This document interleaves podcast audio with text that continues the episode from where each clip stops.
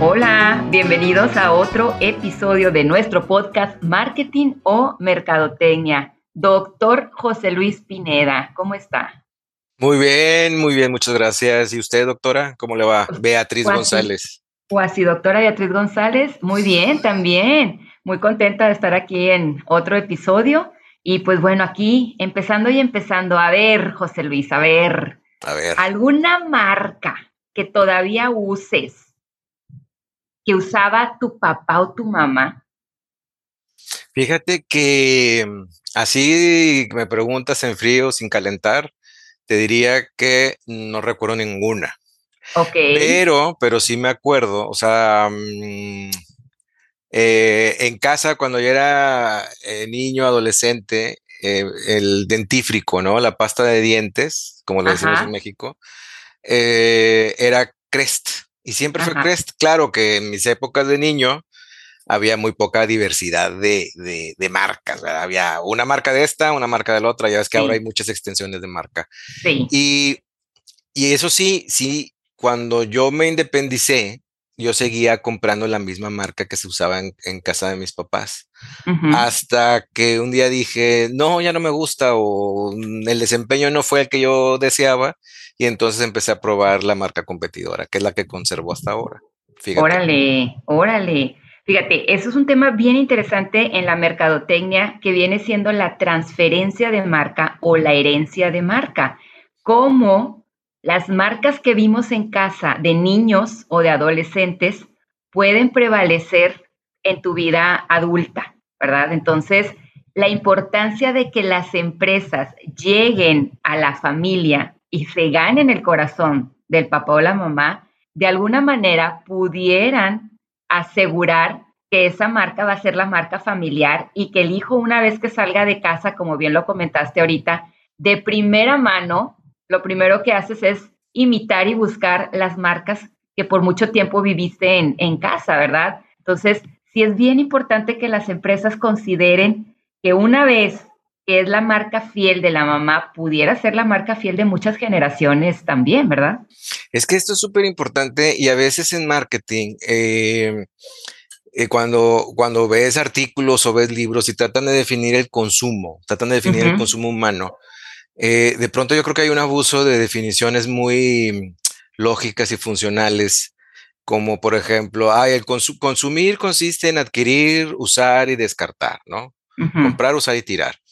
Pero que, que sí, pero eso es muy mecánico. Realmente el consumo consiste en producción de significados. Cuando nosotros estamos Sí. consumiendo, nos estamos construyendo a nosotros mismos y Sí, estamos, y estamos interpretando el mundo. De hecho, por eso existen las marcas, ¿no? Entonces, cuando uno es niño, también está evolutivamente programado a creer en los adultos, porque si así no, es. no, no absorberíamos toda la enorme cultura que nos tienen que transmitir para poder sobrevivir. Y en esa cultura están las Están las marcas. marcas. Qué interesante. Y esto también es psicológico, ¿verdad? Claro. Interesante. Y, y, oye, ¿y cómo ha de decir la empresa, oye, pues yo quiero ser esa, ¿verdad? Sí, yo quiero ser la marca que llega a la casa y que perdura por, por generaciones. Fíjate que hablando de la psicología, hay varias formas en las que, sin explicitarlo, estamos nosotros heredando una, una marca. Y una de ellas, como bien lo dijiste, pues es la observación. De pequeños, tú ves que la mamá o el papá, quien haya traído el rol de ir al súper, trajo la marca, ¿verdad? Y tú viste y acompañaste a esa figura al súper y viste lo que compró. Entonces, oye, se te va quedando en la imagen, o simplemente abriste, no, no era de los que acompañaba porque no tenías ganas de acompañar a nadie al súper, pero abriste la alacena y viste las marcas ahí o en el refrigerador también están ahí. Entonces, por medio de la observación es una de las maneras en las que heredamos marcas a, a nuestros hijos. Y también, y también hay otra forma, ¿no? Este, que es, que es más directa. Por ejemplo, cuando precisamente hay, hay otra forma, te independizas Ajá. eh, o te sales del núcleo familiar por temporalmente o definitivamente y, llamas a, llamas a tus ah, papás o llamas a tu mamá o, a la tía o a alguien a la que tú le tienes confianza, y para ti es una autoridad en el tema, ¿no? Oye, ¿qué detergente usar? Eh, o le preguntas, ¿cuándo se echa el, el, suavizante? ¿Se le pone después o antes o qué? Y el detergente, para, o cómo le hago para sacar esta mancha, ¿no? Entonces te, ahí va la marca. Te dicen el procedimiento para sacar la mancha, pero te dicen, tienes que ponerle esto sin mojarlo, lo, lo tallas, lo dejas reposar y no sé qué. Y, y entonces también la recomendación directa, ¿no? Justo, también la recomendación, porque obviamente oye, yo te recomiendo que, generalmente de niño, pues no, ¿verdad? Porque la recomendación de niño, pues que te andan recomendando sin aparte ni dinero para comprar tienes en ese momento, ¿verdad? Pero cuando recién te sales de casa, sí es también a través de recomendación. O de alguna manera el cómo eh, buscas, ¿verdad? Esa, e, e, esa manera de, oye, si también le quedaba a mi mamá la ropa tan limpia, ¿verdad? O también estaba esto, ¿cómo le, le hacías tú? Y otra manera es a través, no es la recomendación, sino es la comunicación. La comunicación es cuando sin querer queriendo hablas de las marcas cuando vas en el carro, cuando compartes una comida familiar, ¿verdad? Entonces ahí es otra manera en la que sin querer queriendo nos pueden a nosotros transferir las marcas. Lo que sí es bien interesante saber y conocer es que esta transferencia de marca es muy alta cuando recién te sales de casa, cuando recién te independizas y tienes que hacer tú por primera vez tus compras, es muy común que la marca que elijas de cualquier producto de consumo, de higiene, sea la marca que viste en, en casa. Y poco a poco empiezan a llegar otros factores u otros actores que influyen en la elección de la marca, como son los amigos, si te saliste y te fuiste con roomies, muchas veces los roomies también van a ser estos personas o estos actores que van a influir para la decisión de la compra, o cuando empiezas a vivir en pareja, ¿verdad? ¿Por qué? Porque tú traes tu herencia de marcas, la pareja trae su propia herencia de marcas y ahí empieza ya este juego de decidir pues cuál de las dos, a menos que se decida comprar las dos, ¿verdad? Dos champús, dos jabones. o si eres hombre, pues sí, abandonas todas tus, toda tu herencia de marcas y pues la que traiga la, la pareja, ¿verdad? porque pues para qué te vas a poder a pelear por la pasta de dientes o por el jabón. Así es, no, definitivamente, quien va al súper lleva mano y es quien va a tomar la, la decisión, ¿verdad? Entonces, sí, bastante interesante esa parte es hasta dónde llega esa herencia de marca. Ahora otra cosa, algunas marcas han desaparecido en el tiempo, entonces, aunque traigamos esa herencia de marca, a lo mejor la marca ya no está como tal y por lo tanto, pues hay que cambiar, ¿verdad? Definitivamente. Y también, y, otro, otro momento importante en la vida cuando uno busca busca eh, recomendaciones de marca es, tú mencionabas una importante cuando formas una, un hogar con, otras, con otra persona. Correcto. Eh, y la otra es cuando viene una tercera persona. Cuando, cuando tienes a tu, a tu primer hijo, pues hay una, ya lo hemos mencionado en otro episodio, hay una infinidad de categorías de producto y de servicios que, que nunca, nunca te habían pasado por la cabeza porque no tenías hijos, ¿no? Entonces ahí es, fíjate cómo, sobre todo ahí, eh, se da mucho en el ámbito femenino, en el ámbito de la, de la futura madre, ¿no? Porque entran la madre de ella, las tías, las hermanas, las primas, primordialmente, ¿verdad? No exclusivamente.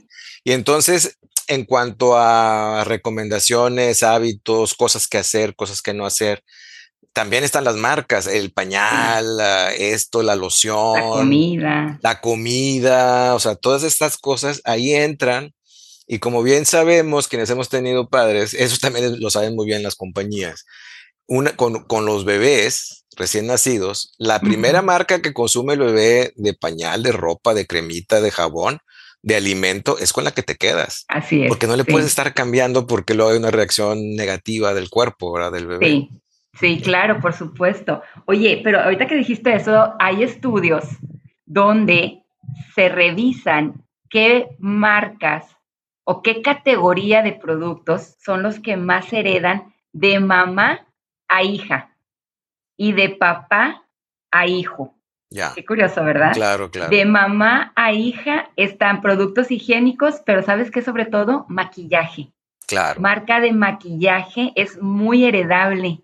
generalmente la, chica de primera mano empieza a comprar los productos que vio en, en Mamá en Maquillaje. Y marcas, muy pocas hay marcas transferidas de papá a hijo hombre, o sea, haciendo esta, le llaman la diada, ¿verdad? Haciendo esta diada hay muy pocas marcas y de las pocas marcas es la marca del carro. Claro, estaba pensando en eso, el automóvil, ¿no? Sí.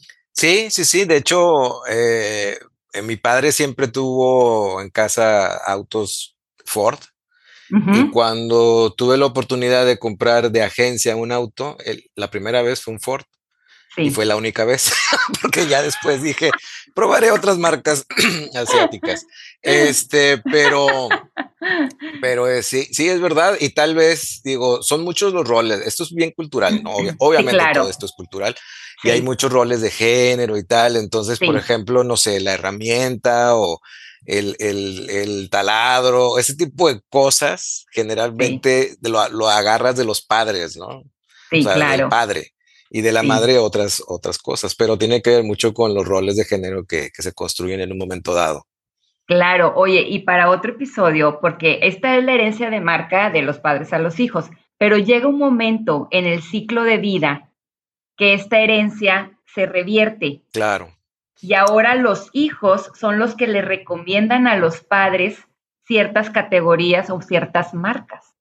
Que tendrán que ver con, supongo yo, con tecnología. O, Totalmente. sí, sí, sí, sí. Principalmente con tecnología, pero luego también es el clásico de, oye mamá, salió un nuevo producto para quitar la grasa, grasa, ya sabes, el clásico que estás cocinando y te salta una chispita de aceite y es casi imposible eliminarla, ¿verdad? Entonces, oye mamá, salió este nuevo producto, ¿ya lo probaste? ¡Hala, no! Porque a veces las mamás pues no están en TikTok o no andan en redes como anda una, ¿verdad?